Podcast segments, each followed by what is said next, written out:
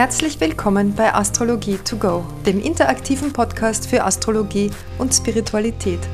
Von und mit mir, Ines Lahoda, Psychologin, Astrologin und Coach für The Work of Byron Katie.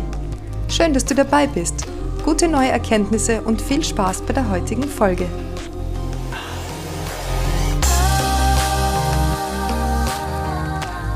Und in der heutigen Folge geht es ums zwölfte Haus, das Haus der Mysterien, das Haus des Chaos, das Haus der Transzendenz. Das zwölfte Haus, das entspricht den Fischen, es wird also den Sternzeichen Fische zugeordnet. Und die Fische werden, wie du wahrscheinlich schon weißt, von Neptun regiert. Im zwölften Haus, da ist alles, was jenseits des normalen und gesellschaftlich konformen ähm, geschieht und ist. Also wenn die Gesellschaft was für normal hält, dann kommt das Fischeprinzip und löst dieses Normale auf. Also es ist eine sehr starke Auflösungsqualität, das Fischezeichen Neptun und das zwölfte Haus. Nicht nur Auflösung, auch Verschleierung, Vernebelung, Grenzenlosigkeit. Das Meer gehört natürlich zum zwölften Haus. Aber auch das Chaos und die Unordnung. Es ist ja gegenüber, das zwölfte Haus ist gegenüber vom sechsten Haus, das von der Jungfrau regiert wird. Und ähm, Jungfrau steht, wie du wahrscheinlich auch weißt, für Ordnung, Struktur und das Sortieren und die Analyse, die Genauigkeit. Und gegenüber das Fischehaus, das zwölfte Haus, das steht also fürs Chaos und für die Unordnung. Und die beiden verstehen sich jetzt nicht besonders gut. Das ist ja bei allen Achsen so, also immer bei den gegenüberliegenden Sternzeichen bzw. Häusern ist es so, dass die Thematik einander widerspricht. Beim Widder ist gegenüber die Waage zum Beispiel, das wäre also der Widder der Krieger und gegenüber die Waage, die den Frieden und die Harmonie liebt. Oder bei Krebs Steinbock, da hätten wir bei Krebs das kleine Kind, den Säugling und bei Steinbock den, das Elternteil und bei zwölftem Haus, sechsten Haus haben wir eben Chaos und Ordnung im Gegenüber, in Opposition. Was wird dem zwölften Haus und Fischeprinzip denn noch zugeordnet? In Wirklichkeit oder so ganz zugrunde liegend ist es die Suche nach Transzendenz und nach der Unendlichkeit und dem Geborgensein im Universum und letztlich auch dem Geborgensein in Gott. Aber das ist natürlich nicht so leicht zu erreichen und zu finden. Und deshalb gibt es das fast ausschließlich in der Hemmung oder Kompensation, zumindest in Teilbereichen. Also wir haben auch das Thema des Vertrauens im zwölften Haus und Fischeprinzip. Und zwar ist das jetzt nicht, ich vertraue darauf, dass schon alles gut gehen wird oder dass es so kommt, wie es wie ich es will oder dass, was weiß ich, der, der Partner mir treu ist oder ja, so diese Art von Vertrauen, die sehr mit dem Ego zusammenhängt, sondern es ist ein transzendiertes Vertrauen, das Vertrauen ins Leben, das Vertrauen, dass das, was passiert, genau das ist, was passieren muss. Ein so, so richtiges Gottvertrauen, Urvertrauen, die Welt ist ähm, ein freundlicher Ort, das Universum ist freundlich und alles, was geschieht, hat einen, einen Sinn und ein, eine Ursache und ein Ziel und ist also das, was offensichtlich passieren muss. Dieses Vertrauen ist damit gemeint. Und auch eben dieses, das letzte Zuhause im, in der Transzendenz sozusagen. Aber wie gesagt, das ist nicht so, dass man das von Anfang des Lebens an kann. Wobei, wenn man ähm, sichere Bindungen entwickelt in den ersten drei Lebensjahren, da ist man ja eigentlich noch da. Also gerade das ganz kleine Kind oder der Säugling, der lebt noch im relativ erlösten Neptun-Fische-Zustand, weil, weil da gibt es noch kein Ego, da gibt es noch keine Trennung. Und das ist das, wo wir uns unser Leben lang zurücksehnen nach diesem Zustand der Ungetrenntheit. Und je nachdem, wie die frühe Kindheit verlaufen ist, werden wir uns da eben mehr oder weniger gut geborgen oder haltlos und unsicher fühlen. Und das sind auch natürlich Repräsentationen des zwölften Hauses. Aber auch wenn jetzt in der frühen Kindheit alles ideal läuft, fallen wir trotzdem mit, mit unserem Bewusstsein in diese Trennung. Irgendwann versteht das Kind, dass es jemand ist und dass es getrennt ist von Mutter und Vater und der Umwelt. Und in diesem Moment geht es also los mit dieser Sehnsucht zurück nach Hause. Und da gibt es jetzt mehrere Möglichkeiten oder eigentlich viele Möglichkeiten. Das zwölfte Haus ist sehr vielseitig ähm, in, in der Ausdrucksform. Und in der Hemmung erleben wir das als Schwäche, als Krankheit. Der Patient wäre zum Beispiel eine, eine Hemmung des Fische- oder Zwölfthausprinzips. Der Süchtige, generell Sucht, Flucht, Lüge, Heimlichkeiten, der Schein, die Scheinwelten. Natürlich gehört dazu auch alles, was die Medien betrifft. Also wenn wir uns im Internet bewegen oder Fernsehen, Filme ansehen und so weiter, da bewegen wir uns ja in einer Scheinwelt. Das ist ja nicht die reale Welt, sondern das ist nur ein Abbild. Das wird zum Beispiel ins zwölfte Haus gehören. Gleichzeitig auch alles, was, wie gesagt, heimlich ist, was verheimlicht wird, Geheimnisse, Geheimnisvolles auch, aber auch Unheimliches und ja auch Unerklärbares. Das Gegenteil von Vertrauen natürlich, das Misstrauen, der Zweifel, ähm, auch das Belogenwerden, die Untreue, das wären alles gehemmte Ausdrucksweisen des zwölften Hauses. In der Kompensation trifft man jetzt dann aufs Gegenüber von all dem, was ich gerade gesagt habe. Das wäre also im Sinne von Schwäche und Krankheit dann der Helfer, der Heiler, der Retter. Also ein Arzt zum Beispiel ist immer eine Fische Zwölfthaus Kompensation. Und ich habe das auch schon mal erwähnt, dass, dass Kompensation und Hemmung einander immer bedingen und dass das nicht immer unbedingt was Schlimmes ist. Ich meine, es gibt ja nun mal Krankheiten, da ist man mit dem Neptun, mit dem Fischeprinzip in der Hemmung. Und da brauche ich im Außen jemanden, der das kompensiert, damit er mich heilen kann. Wenn ich das selber nicht kann, idealerweise bin ich mein eigener Arzt, mein eigener Heiler. Aber wie viele von uns können das denn schon? Die wenigsten wahrscheinlich. Und das kann auch nicht jeder Medizin studieren oder Alternativmedizin oder sich ähm, intensiv mit Nahrungsergänzung beschäftigen oder sonstigen Heil. Formen und Therapieformen. Und deswegen gibt es also die Zwölfthauskompensatoren, die das dann für einen machen und einen dann aus der Hemmung wieder rausholen, idealerweise. Ja, was haben wir noch? Die Heiler, also die haben wir schon, die Helfer auch, ja, da gehören die Sanitäter dazu. Sanitäter, da könnte man zum Beispiel auch das Wassermann-Prinzip mit dazu geben, weil es so notfallmäßig ist. Da muss es immer schnell gehen und überraschend und plötzlich. Das wäre also jetzt der Rettungsdienst, die Sanitäter. Aber auch ähm, Helfer in allen möglichen Ausprägungsformen, vom, vom Streetworker über den Sozialarbeiter, über ähm, ja, jeder, der in irgendeiner Weise Menschen hilft, mildtätig ist, wohltätig ist. Und die Kompensation erkennen wir immer daran, dass wir im Außen auf Gehemmte treffen.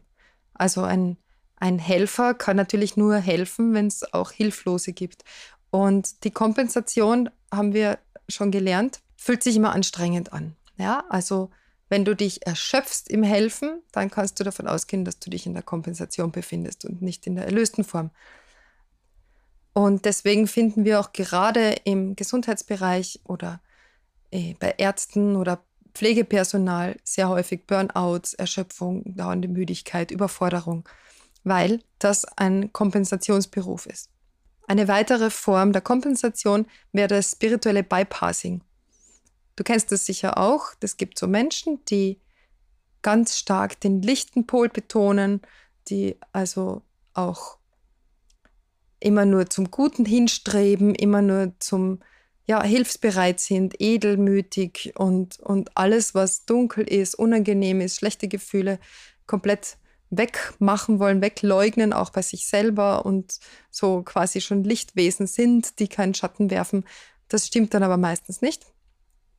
Du erkennst das dann daran, dass diese Menschen umgeben sind von Gehemmten. Entweder sind das dann selbsternannte Gurus, die dann Schüler haben, wobei den Guru, habe ich auch schon mal erwähnt, Den findet man dann oft auch im neunten Haus oder auch im achten Haus, also Skorpion oder, oder Schütze-Thematik.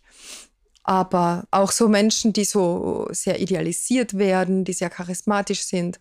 Ach, übrigens auch noch Schauspieler zum Beispiel, das wäre auch eine Neptun, eine Zwölfthaus-Kompensation, weil der in eine andere Rolle schlüpft.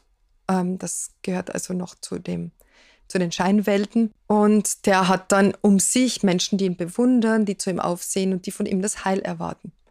Das zwölfte Haus als physischer Ort wäre jetzt das, wo das alles stattfindet, also beispielsweise das Krankenhaus oder das Gefängnis. Überhaupt alle sozialen Randgruppen fallen ins zwölfte Haus, also Obdachlose, die Süchtigen, die ähm, Ausländer oder Flüchtlinge, alles, was irgendwie in der Gesellschaft nicht anerkannt ist, ja, nichts als normal gilt und auch weggedrängt wird, verdrängt wird, wo wir nicht gerne hinschauen, die Alten und Schwachen, ähm, ja, das ist alles Zwölfhaus-Thematik. Was haben wir dann noch? Das Kloster natürlich, die Suche nach der Transzendenz in der Religion, in der, in der kirchlichen Religion. Das wäre auch das zwölfte Haus. Dann weiters habe ich schon gesagt, das Verdrängte, Versteckte, also auch heimliche Liebschaften. Das ist sehr gerne bei Venus im zwölften Haus oder wenn die Waage über das zwölfte Haus herrscht. Ja, diese, diese heimliche Liebe oder die Sehnsucht auch nach der Geliebten oder dem Geliebten, die aber nie erfüllt werden kann, weil der vergeben ist oder weit weg oder ein Star und unerreichbar oder in sonstiger Form unerreichbar.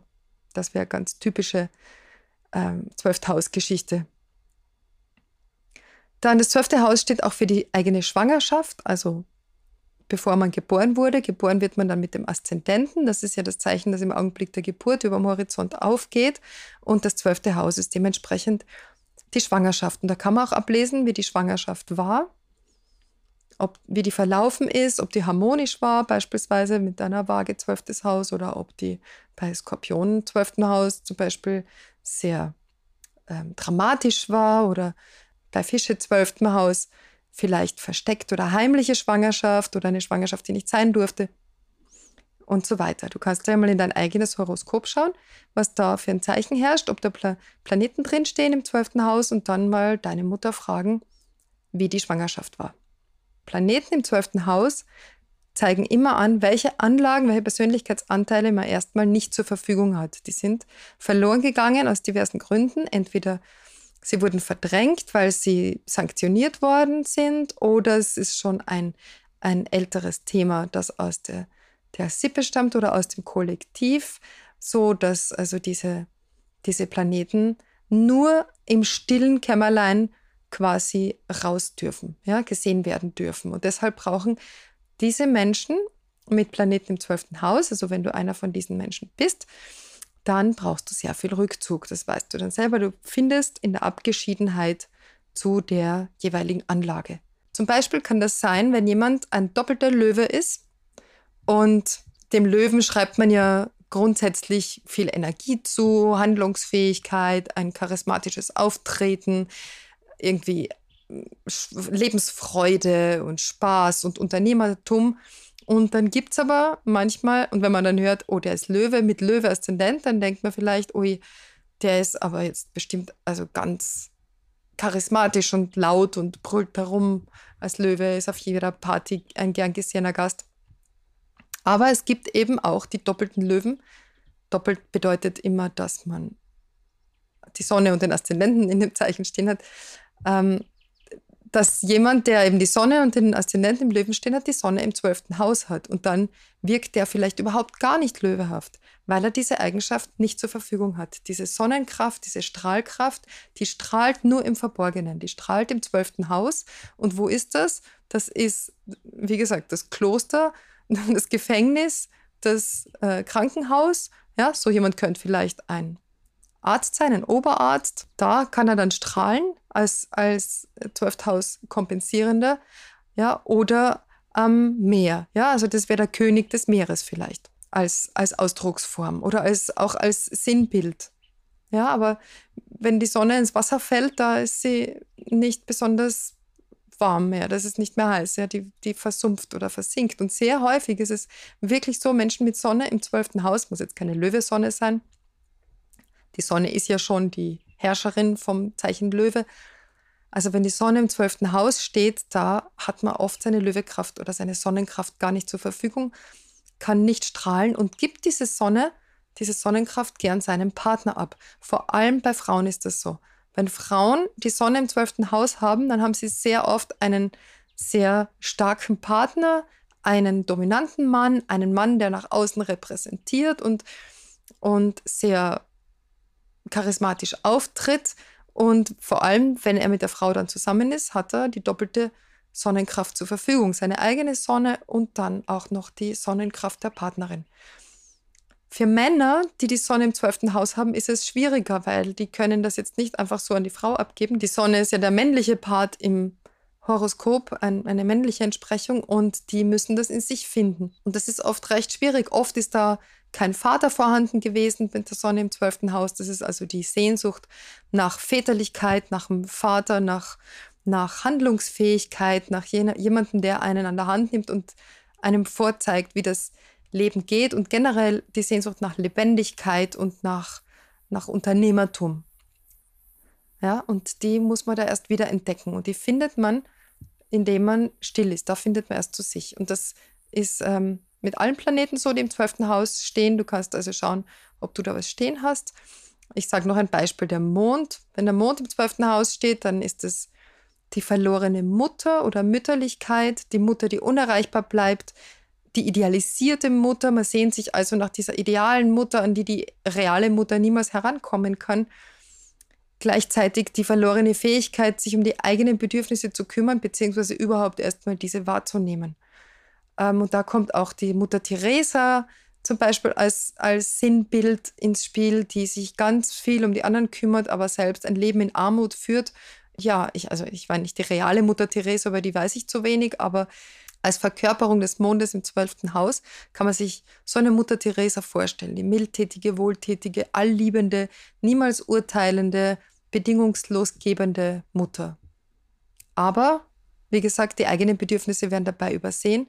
Das ist also auch eine Kompensation. Und in der Hemmung, da hätte man also alles, was also wo, wo, man emotional labil ist, wo man schwach ist, wo man vielleicht viele Krankheiten hat, gerade im Magenbereich oder eine Suchterkrankung oder eine Essstörung beispielsweise, das wäre auch Mond im zwölften Haus. Also man verweigert sich selbst die Nahrungsaufnahme oder man ist äh, maßlos beim Essen ähm, kann das nicht regulieren richtig, weil man nicht spürt, was man wirklich braucht. Und in der erlösten Form, habe ich es schon am Anfang gesagt, in der erlösten Form, da findet sich im zwölften Haus idealerweise die Fähigkeit zur grenzenlosen Hingabe an das Leben und das Urvertrauen, das Vertrauen ins Leben und ins Universum und dass das, was uns gebracht wird, genau das ist, was wir brauchen, um vollständige ganze Menschen zu werden. Und natürlich ist das zwölfte Haus auch das, wo wir Saturn transzendiert haben, also die Normen, die Werte der Gesellschaft und unser wertendes Ego, unseren wertenden Verstand, der einteilt in Gut und Böse, in richtig und falsch, das zu transzendieren und wieder zurück in die Einheit zu finden mit unserem Bewusstsein. Das wäre jetzt also das erlöste zwölfte Haus oder Fische-Prinzip. Als ja, als abschließendes Motto dafür kann man sagen, du kannst nie weiter fallen als in Gottes Hand. Ja, so viel also zum 12. Haus Fische-Prinzip. Ich hoffe, es hat dich wieder ein bisschen weitergebracht. Ähm, schreib mir gern bitte in die Gruppe, was du im 12. Haus stehen hast, ob du was stehen hast, was ähm, im 12. Haus für ein Zeichen herrscht und wo der Herrscher des 12. Hauses steht. Und wenn du nicht weißt, welches Zeichen welchen Herrscher hat, dann schau in der Gruppe, da gibt es eine Datei zum Runterladen, da sind die ganzen Schlagworte dabei, die wichtigsten Begriffe für jedes Haus, Zeichen und, und jeden Planet. Und eben wie gesagt, wer der Herrscher von welchem Zeichen ist. Dann kannst du schauen, welches Zeichen herrscht bei dir über das zwölfte Haus und wo ist der Herrscher hin ausgewandert. Gut, ich freue mich auf Austausch. Schön, dass du wieder dabei warst. Vielen Dank fürs Zuhören. Alles Liebe und bis zum nächsten Mal.